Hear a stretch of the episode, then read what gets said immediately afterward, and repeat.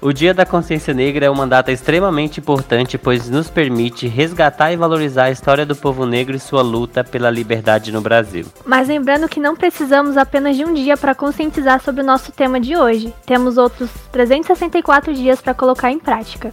Quer saber mais sobre a consciência negra? Vem pro podcast da Hong.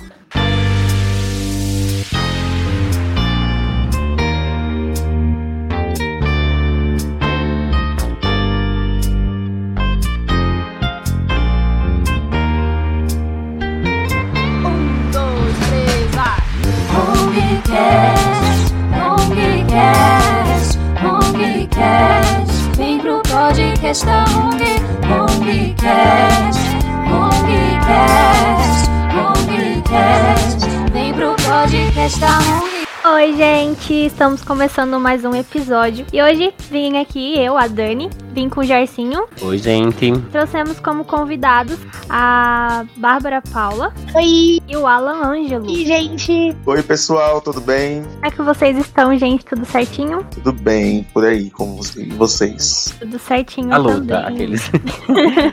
Mas vamos lá então. É, já entrando um pouquinho no nosso assunto de hoje, olhando pra todo o processo de luta que vem há anos, como é ser uma pessoa negra hoje em meio à nossa sociedade? ai gente, tudo bem? Muito obrigada aqui pelo convite. Eu estou aqui refletindo, já estar bombando já as perguntas. Ai gente, eu, eu acho que ser uma pessoa negra na nossa sociedade, eu acho que como um todo, principalmente aqui no Brasil, é um símbolo de resistência. Eu acho que desde o dia que a gente acorda, com tudo isso que tem ocorrido, com tudo que já ocorreu, e que a gente sabe que tem muita luta pela frente, então eu acho que é resistência. Eu acho que todas as pequenas vitórias também que a gente tem atualmente foi da resistência, sabe? A gente tá nesse pique aí de final de ano, aí daqui a pouco entra o carnaval, e aí quem trouxe o carnaval, quem trouxe o samba, quem trouxe o afro. E lembrando que o samba foi proibido, tá? Ele surgiu no Rio de Janeiro, nas casas das baianas, em, em terreiros, era totalmente proibido. Então, até isso, que é o samba, o quê? Carnaval, o símbolo nacional, é um símbolo de resistência. Ele era proibido, proibido, começou lá nos morros, e aí foi descendo depois que a elite branca aceitou e gostou, e aí popularizou, e aí temos o samba como um símbolo nacional. Então, até o que a gente tem do futebol, até é, tudo que a gente tem, eu acho que, que vem da afrodescendência, assim, foi com resistência. Então, acho que até hoje é, é resistência. Eu olho, assim, para meus pais, para minha família.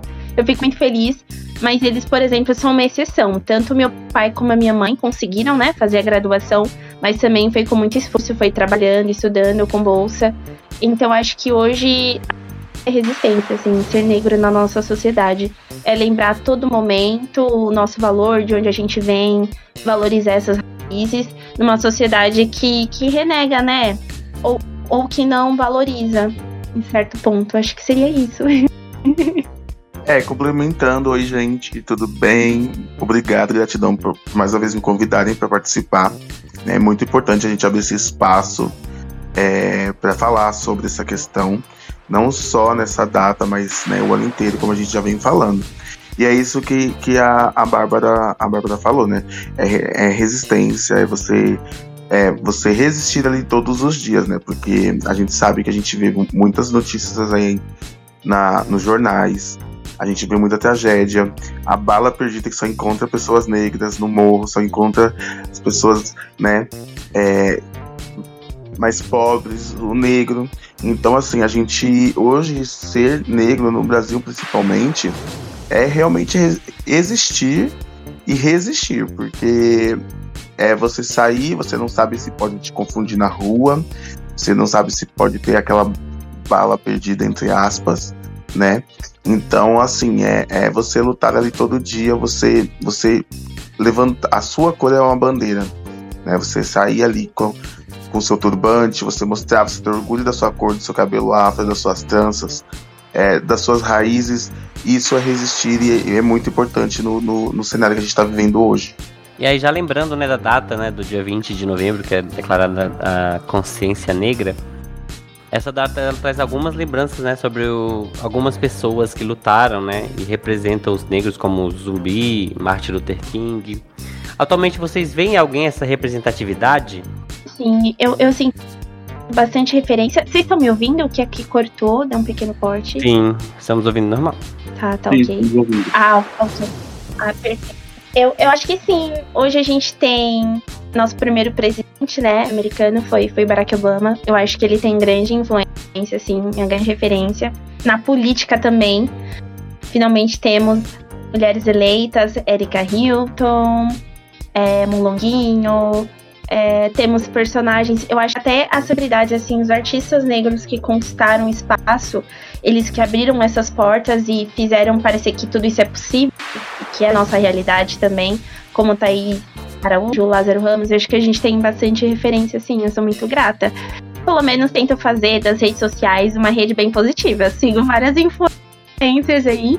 E acho que começa desde a nossa casa, né? As nossas referências, acho que de potências até essas, assim, mas eu tenho várias indicações, gente, de pessoas que eu, eu sinto que fazem a diferença, assim, como a Lucielen Assis, a Gabriel de Petas, uh, deixa eu ver, gente, Nathalie Neto. Ai, gente, sigam, sigam. Josi Ramos, Nina Gabriela. É, te, temos várias referências aí de meninas que estão na, na, rede, assim, resistindo. E através da, da, da rede social, que acho que a gente tem mais contato, assim, no dia a dia, fazendo a diferença, sabe? Através da moda, do estilo de vida, porque acho que moda é resistência, né? Moda, moda é tudo. Acho que quando a gente percebe que moda é uma representação política e social, ela abre muitas portas. Temos Isaac Uva, que veio do Nordeste, um estilista brilhante. Ele fala muito do axé nas composições. Ele levou o axé pro São Paulo Fashion Week, gente. Ele, leva, ele leva no, é, em todos os modelos. Ele, ele faz uma seleção no casting. É, a maioria são de negros, assim ele mostra toda a nossa diversidade. Então acho que hoje a gente tem muito mais representatividade. Acho que nem acho que representatividade a gente sempre teve os personagens, mas hoje tem um palco pior, até porque a publicidade percebeu que isso traz retorno financeiro. Então aí eu, eu, eu diria essas dicas aí, esses nomes. é, realmente, esse, o que a Bárbara citou são pessoas incríveis. É, eu acho que nós conseguimos ocupar esses espaços hoje em dia é, com muita luta, muito sangue derramado. Não foi fácil, a gente sabe disso. Não, não é fácil, na verdade. Mas é um espaço muito importante. Então eu fico muito feliz quando eu vejo a Maju no jornal. Sempre assisto a Maju no jornal. É, Lázaro Ramos, Thais Araújo. É, Jamila Ribeiro também, eu gosto de ler, sobre, ler os livros da Jamila. É, tem também Beyoncé, Jay-Z na música, Rihanna. Então é, é muito importante a gente ver é, que a gente está conseguindo conquistar nossos espaços né, que foram tomados da gente, foram roubados muitas vezes, e, e que a gente está conseguindo evoluir. A gente precisa ainda muito, né, Dite? Ainda tem muito, muito caminho pela frente, mas em vista do que a gente já, em vista do que passou, né, a gente já conseguiu evoluir bastante. E claro que a gente não pode deixar a peteca cair, né? Continuar sempre lutando, reivindicando nossos direitos, é, o respeito, né, que é o mínimo que devem fazer. Então eu acho que hoje em dia a influência, é, tanto em filmes, na música, é, programas de TV, então tá muito mais forte isso é muito importante. Você olhar em algo e ver que você tem uma pessoa parecida com você, você se vê ali naquele lugar também. Tanto na música, quanto filme, quanto é, no jornalismo e, e, também no dia a dia, né? Em cargos, né, de, em cargos de poderes, né? O executivo, você pode ver. Hoje em dia a gente consegue ver pessoas negras em, em cargos grandes. Não é na, numa quantidade que a gente fale, né? Nossa, isso aqui é maravilhoso, mas já é um bom começo. Então acho que isso é muito importante pra gente hoje, ainda mais para as crianças que estão crescendo. A gente precisa dessa dessa, dessa representatividade. E é incrível porque, querendo ou não, a gente vê o reflexo, né, já do resultado da, de lutas dessas pessoas que começaram a lutar lá atrás e hoje já tá dando frutos, né? Isso é muito bom de, de a gente poder ver e contemplar essas pessoas representando, né? E eu queria saber também de vocês qual a opinião que vocês têm sobre pessoas brancas relatando sobre a luta e história da, de pessoas negras. Ai, gente, polêmica. Eu já imaginava apresentando assim. Eu não acho que eles têm que. Já imagina que se entrasse, eles não tem que opinar em nada. Ai, gente, é maravilhoso esse, essa pauta, porque a Djamila Ribeiro, ela é colunista, né, na Folha de São Paulo. E, nossa, gente, teve o lançamento icônico da Beyoncé, né, do filme dela. E teve uma comentarista também, uma outra colunista, não lembro o nome dela, mas ela levantou uma crítica. Ela, como socióloga, socióloga mais branca, criticou o filme, uma criação de uma mulher negra da Beyoncé sobre a história do povo negro. E, e a gente se pergunta, mas esse não é seu lugar de fala, né? Como que ela pode criticar uma obra? É, se é uma visão de uma pessoa negra, da história negra, é, como que uma pessoa branca poderia explicar isso melhor do que a própria, sabe? Nós próprios. Eu acho que essa questão do protagonismo negro é muito importante, porque ele sempre existiu, mas a gente nunca teve palco, né? A gente sempre tem uma visão mais americana ou do lado que ganhou guerra, então é, é, é bem complicado. Mas eu acho muito interessante, porque fica aquela questão, né? No meu lugar de fala. Mas e aí, quem tá aqui, né, pra conscientizar, pra. Por isso que eu acho que caminha sempre a conversa, mas é polêmica. Eu não sei muito o que dizer. Aí vem assim, é aquela pergunta: quem que vai contestar Beyoncé, gente? Meu Deus. Normal da cabeça a pessoa não é, né? Isso deveria ser crime. É, respondendo a pergunta, é, eu, eu vejo muitas pessoas perguntar: ah, eu posso falar sobre racismo, sou pessoa branca, pode falar sobre racismo? Já falo isso N vezes. É aquela coisa, eu acho que pra uma pessoa branca falar sobre racismo, é o, o primeiro passo que ela tem que dar, assim, primordial, ela se entender como pessoa branca e entender os privilégios dela. E saber que ele não é o lugar de fala dela, nem de vivência. Porém, claro que se você.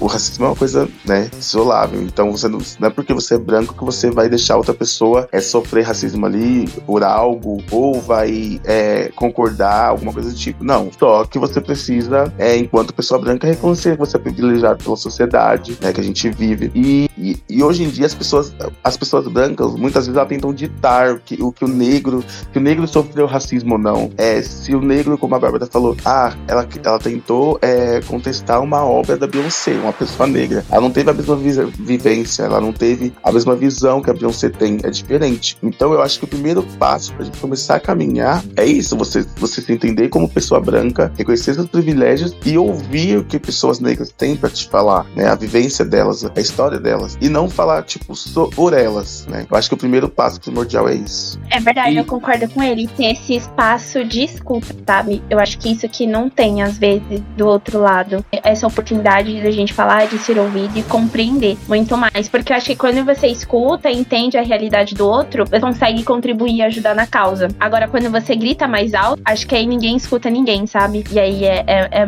tem esse ruído e não fica claro. Mas eu adorei o ponto que ele falou da Beyoncé, porque me lembrou muito da Rihanna, porque na época que ela não foi aprovada pro Victoria's Secrets, depois ela lançou uma linha dela e ela fez o desfile dela com todos os tipos de corpos, com hip hop, e ela misturou o hip hop com uma linha fashion, com alta costura. Ela quebrou muitas barreiras. E, e sobre isso, sabe? Ela não tem um espaço para mim, ela criou um espaço para ela. Só que ela tem um capital, ela lutou, né? E a gente pensar que é uma exceção que nem todos têm. Então acho que cabe muito mais às pessoas brancas. Acho que ele tocou num ponto essencial, que é realmente reconhecer os nossos privilégios. Porque acho que quando a gente dá nome, significa que existe um problema. Então a gente não fecha os ouvidos, os olhos para tudo que tá acontecendo, sabe?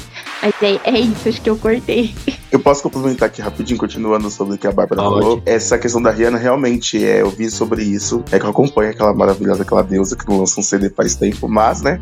E ela, assim, ela, ela levou a, a visão que ela tinha além, né? Porque, ela, igual a Bárbara falou, ela misturou moda, música, misturou corpos, e isso é incrível. É você abraçar todas as pessoas, você criar o seu espaço, né? E outra coisa que eu também que eu vi, que eu achei, tipo, como assim, gente?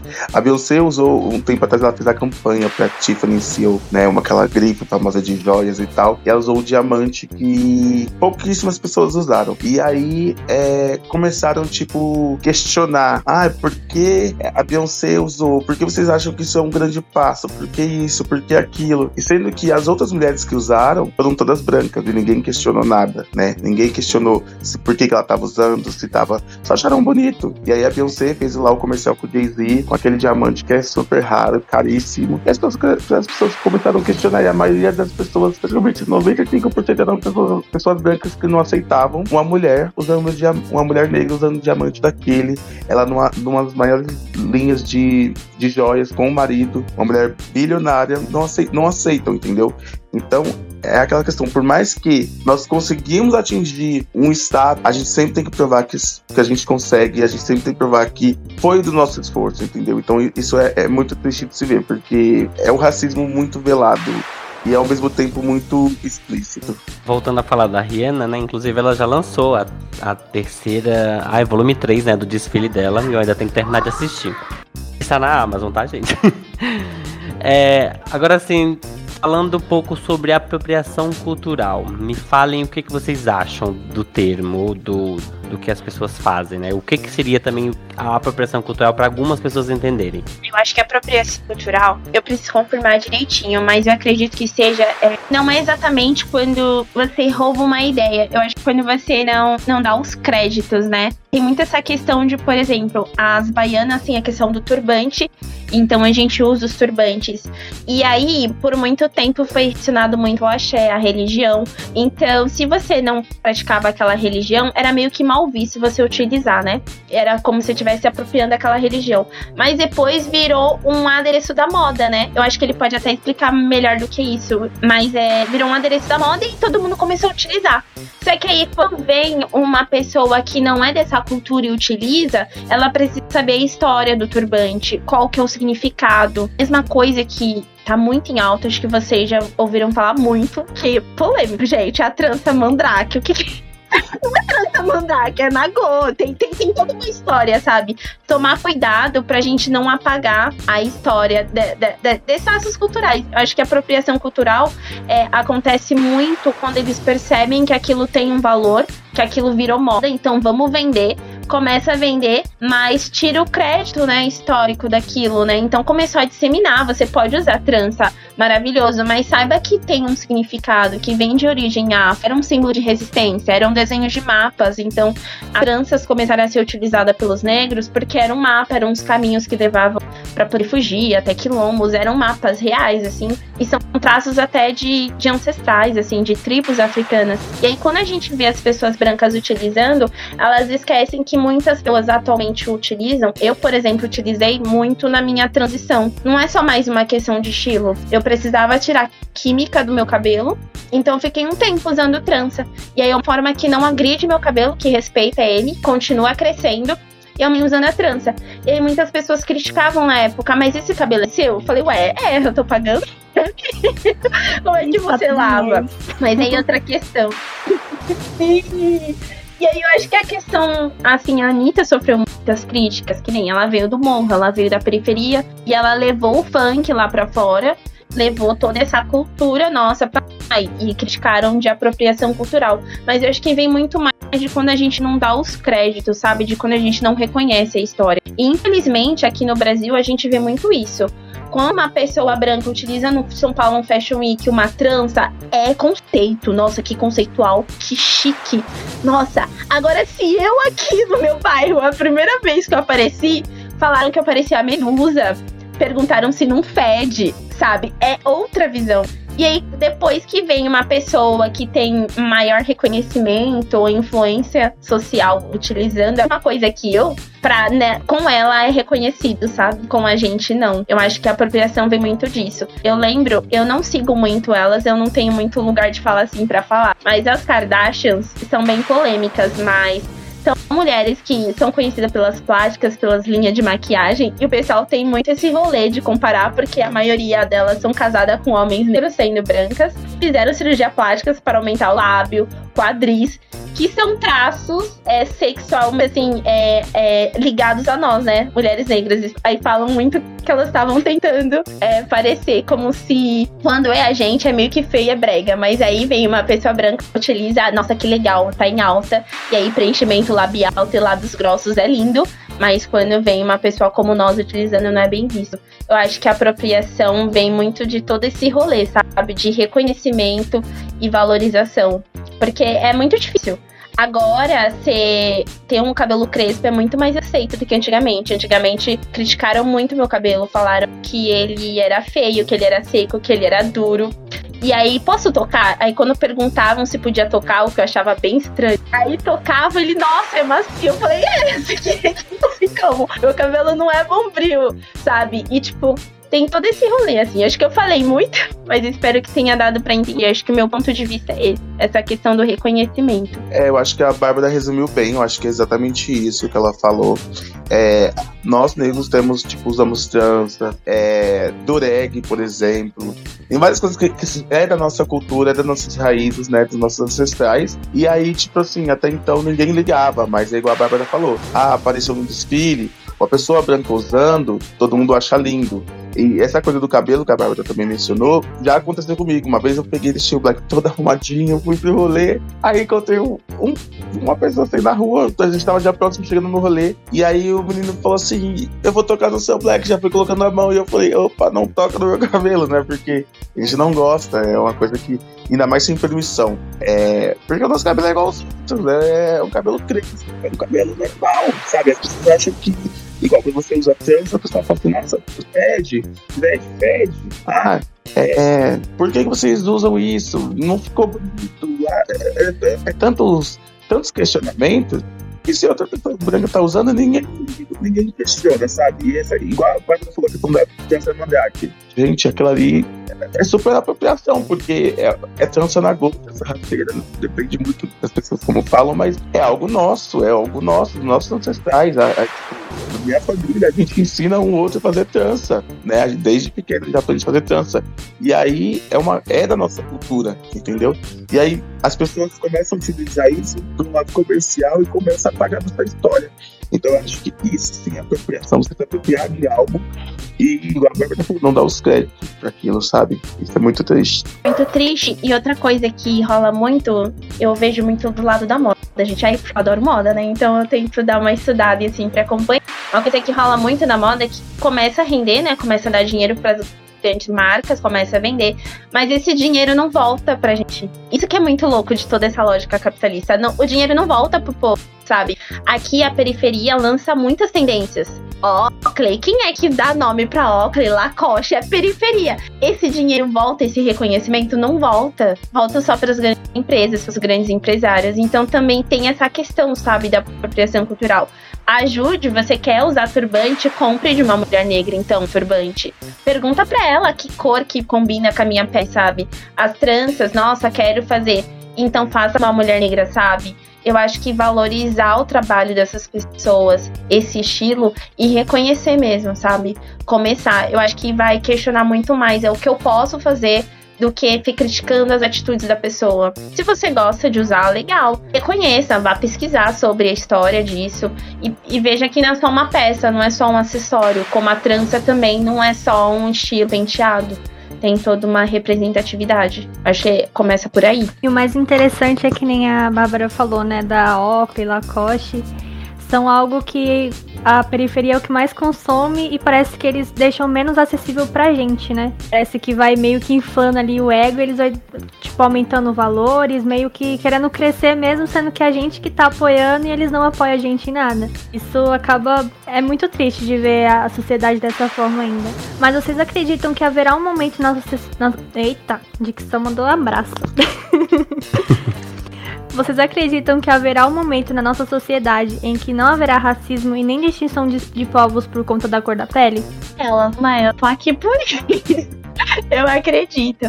Eu acho que não vai ser agora. Tem, tem aí um, um grande trabalho coletivo, né? Todo social. Acho que é, é, lutar, lutar contra uma base, né? Toda uma estrutura. Então é, leva tempo e vontade. Acho que vontade das pessoas de correr atrás, de tentar entender os processos, entender por que, que eu tenho esse privilégio, por que a pessoa não tem tal oportunidade como eu.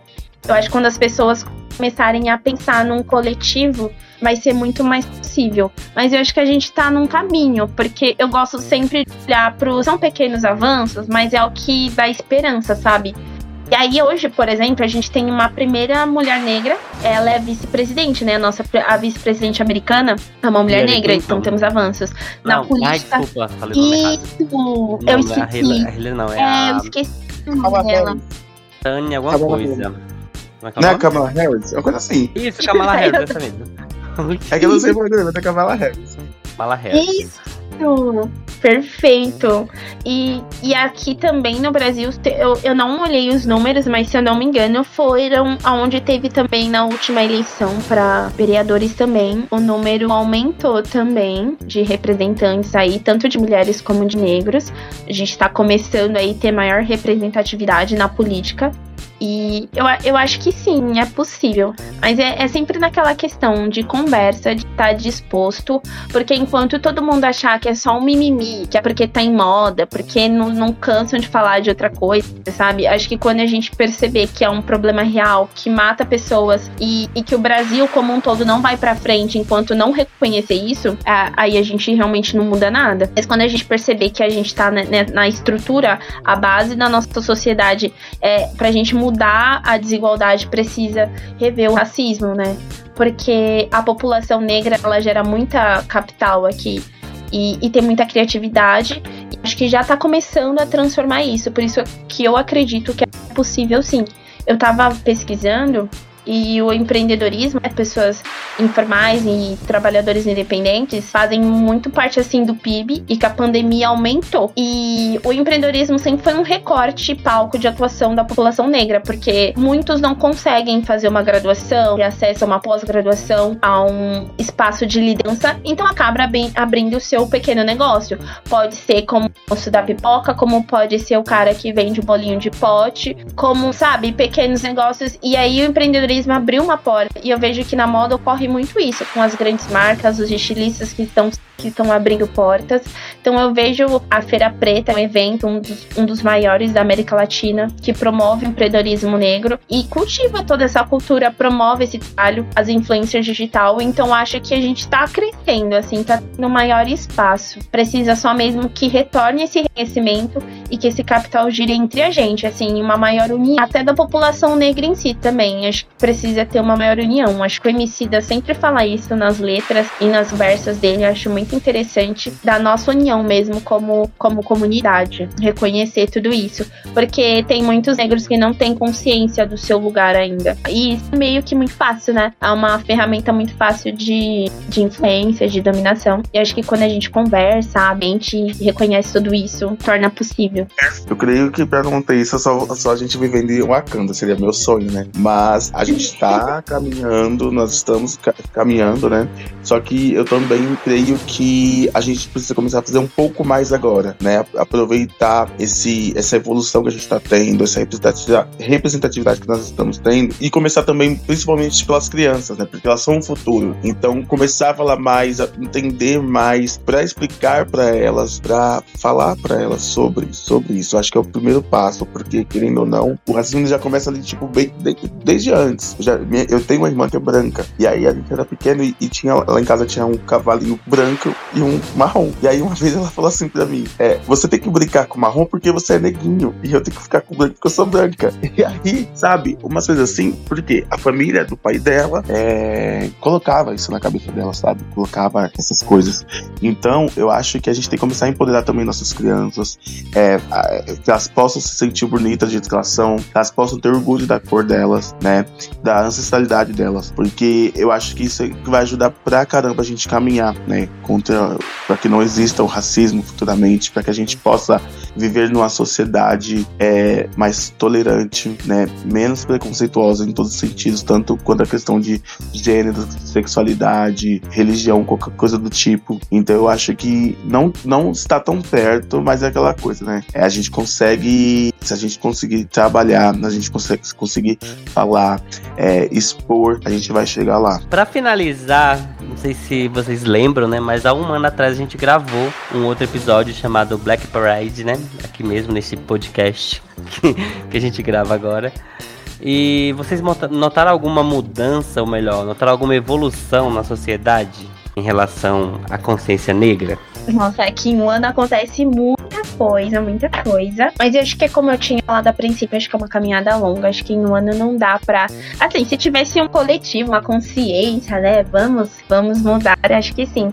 Mas o que eu percebi, por exemplo, é aquele movimento, o projeto da Luísa Trajano. A, se eu não me engano, ela é presidente, né? Criadora da Magazine Luiza ela fez uma, um empreendimento para lideranças negras, né? Abriu um processo seletivo apenas para pessoas negras, para, é, para cargos de liderança, estágios e, e trainees. E junto com ela também, logo depois que teve uma polêmica do Carrefour, aquela situação absurda que o funcionário negro morreu e eles não fizeram nada, o Carrefour também, ironicamente, entrou quase alguns meses depois em um projeto também parecido com esse da Luísa de contratação e seleção das empresas hoje em dia.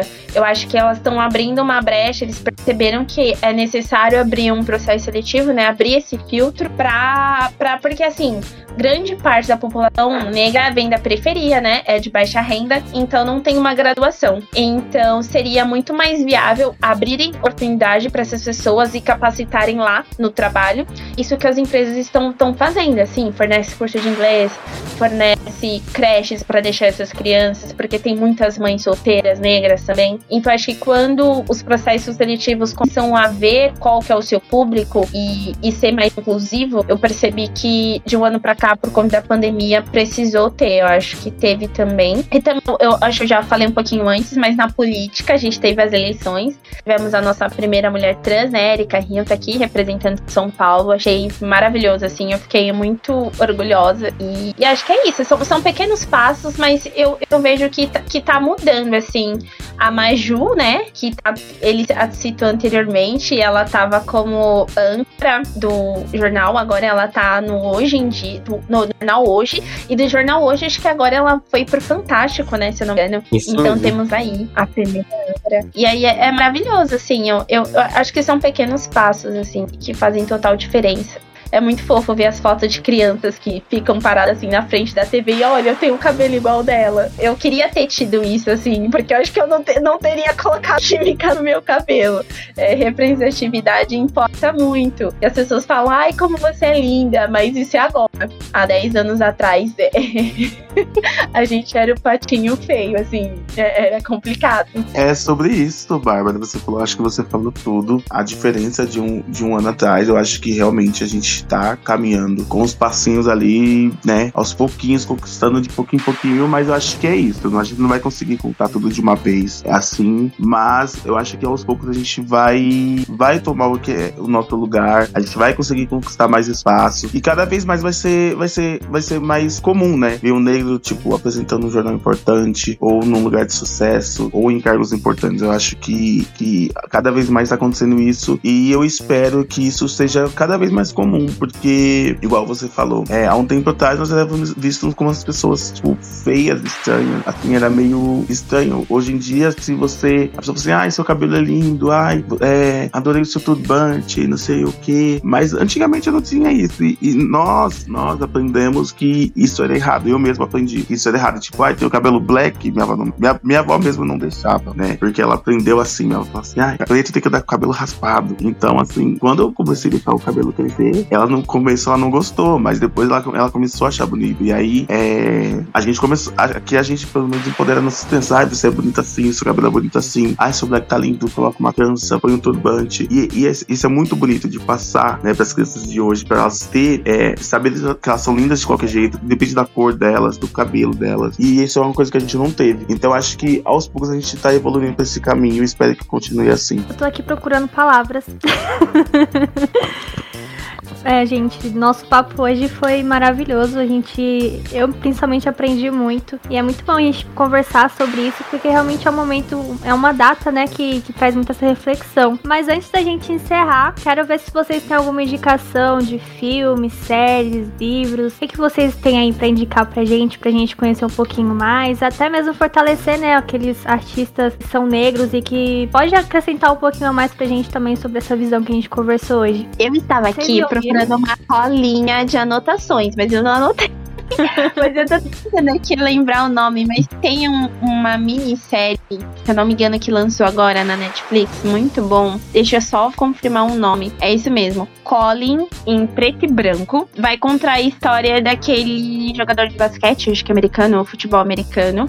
Eu recomendo muito. Eu não assisti ainda, mas porque eu recomendo, é porque eu admiro muito. Ele é um ativista. E, e quando teve vários protestos, né, americanos contra a violência, a população negra e a polícia ele se negou a cantar o hino nacional antes de uma partida e por isso o time quebrou contrato com ele e ele foi, ele sofreu bastante racismo por conta dessa atitude dele, mas ele em um momento é, cedeu, sabe? Ele foi até o final e depois ele foi muito aclamado e agora essa minissérie faz uma cobertura. E aí mostra que ele é só um cara negro que quer jogar futebol, mas a realidade é opressora e tem toda uma resistência, então acho que é uma dica aí valiosa, principalmente para quem aí dos esportes e nossa, ele é excepcional, gente. Ele tá vivo, né? Pra poder bater falas também. Ai, gente, eu também outra dica, sigam o Lewis Hamilton, gente. O que que é aquele homem? Tem fraco, gente, gostaria de dizer. Maravilhoso. Isso. Ah. E em vários posts ele teve numa premiação e ele levou 10 estilistas negros, todos negros, e ele conseguiu abrir esse espaço num evento, se eu não me engano, foi o Tigala, que é um evento totalmente elitizado, e ele levou esses 10 estilistas independentes lá para representar. Eu achei uma atitude grandiosíssima. Mas eu acho que de filme eu só consigo parar pra nesse. Arrasou. Eu, eu também assisti uma série na Netflix que chama Olhos que Condenam. Gente, assim, ali você vê realmente o não, não, não tem como você não chorar, você não se comover com aquilo. É a história de, de acho que se não me engano são quatro ou cinco jovens, né, negros, né? E aí eles são condenados por coisas que eles não, eles não fizeram e, a, e o júri é branco. A acusação é de uma de uma promotora branca. E aí ela faz de tudo, tipo, não tem prova contra eles, mas eles ela quer colocar eles na cena do crime pelo fato de eles serem negros. E é isso que acontece também. É, também tem um filme que passou essa semana que eu adoro, não me canso de assistir, é Histórias Cruzadas, né? Super recomendo também. É um filme incrível que a gente tem que assistir sobre as nossas conquistas e sobre mudar essa perspectiva, né? Ainda mais referente à mulher, né? A mulher negra como babá, como sempre ali aquela é, é, como pode ser, a empregada doméstica. É sobre isso, eu super recomendo. E eu esqueci o restante também, não vi numa escolinha. Tinha uma série. Esse dia assisti um curta muito bom, só que eu não consigo lembrar o nome, mas enfim. Bom, de indicação, acho que eu já. já ia falar. acho que eu já falei, né, a minha indicação. Volume 3 de né? Savage Fenty, da Rihanna. Maravilhoso, tá? Eu ainda não terminei de assistir porque eu não tive tempo mesmo, mas assistam. E a minha indicação é uma música do César MC, Dai a César o que é de César. Ele é um cantor que eu admiro muito, ele pega bem pesado mesmo nas letras dele. E essa música eu acho que ela fala um pouquinho sobre o que a gente falou hoje. E eu recomendo muito que todo mundo ouça. E é isso, gente. Estamos chegando ao fim. Gente, eu queria agradecer a participação de vocês mais uma vez. Estão dispostos aqui a falar pra gente. E é isso, a gente chegou ao fim. Obrigada, Babi. Obrigada, Alan. É muito bom a gente conversar sobre esses assuntos. É muito bom também ter vocês aqui. Esperamos que vocês voltem mais vezes para gravar com a gente. E é isso, gente. Muito obrigada. Ai, gente, muito obrigada a todos que estão ouvindo aí. Continue ouvindo esse podcast, continue ouvindo a Hong, continue ouvindo Pessoas Pretas. É isso, vamos seguindo juntos aí. muito obrigada. Muito obrigado pelo convite. Foi um prazer estar aqui novamente. Me chamem para outros podcasts também sobre outros assuntos. Estamos aí para isso, né? Bora fazendo, graças a Deus. É, gratidão de verdade. É muito importante a gente falar sobre isso. É muito importante ter esse espaço. Como diz com sapiência, né? Os pretos é chave e abre os portões É isso. É isso, fechou com chave de ouro. Enquanto a cor da pele for mais importante que o brilho dos olhos, haverá guerra. Frase dita por Bob Marley, que nos dá a receita para que haja paz em nossa sociedade. A data 20 de novembro representa luta e abre espaço para que esse problema seja verbalizado, permitindo que muitas pessoas possam enxergar o problema do racismo na sociedade. E claro que esse é apenas um ponto de partida. Uma atuação antirracista não deve estar restrita ao dia 20 de novembro, mas sim a todos os dias do ano. É, esse roteiro é de Dani Leal, abertura Priscila da Hora, edição Gerson Lopes, apresentação Dani Leal e Gerson Lopes e a participação de Alan Ângelo e Bárbara Paula. Um, dois, três,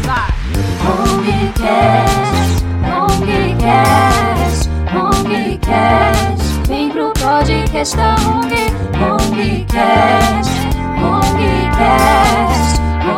Hongcast, vem pro podcast.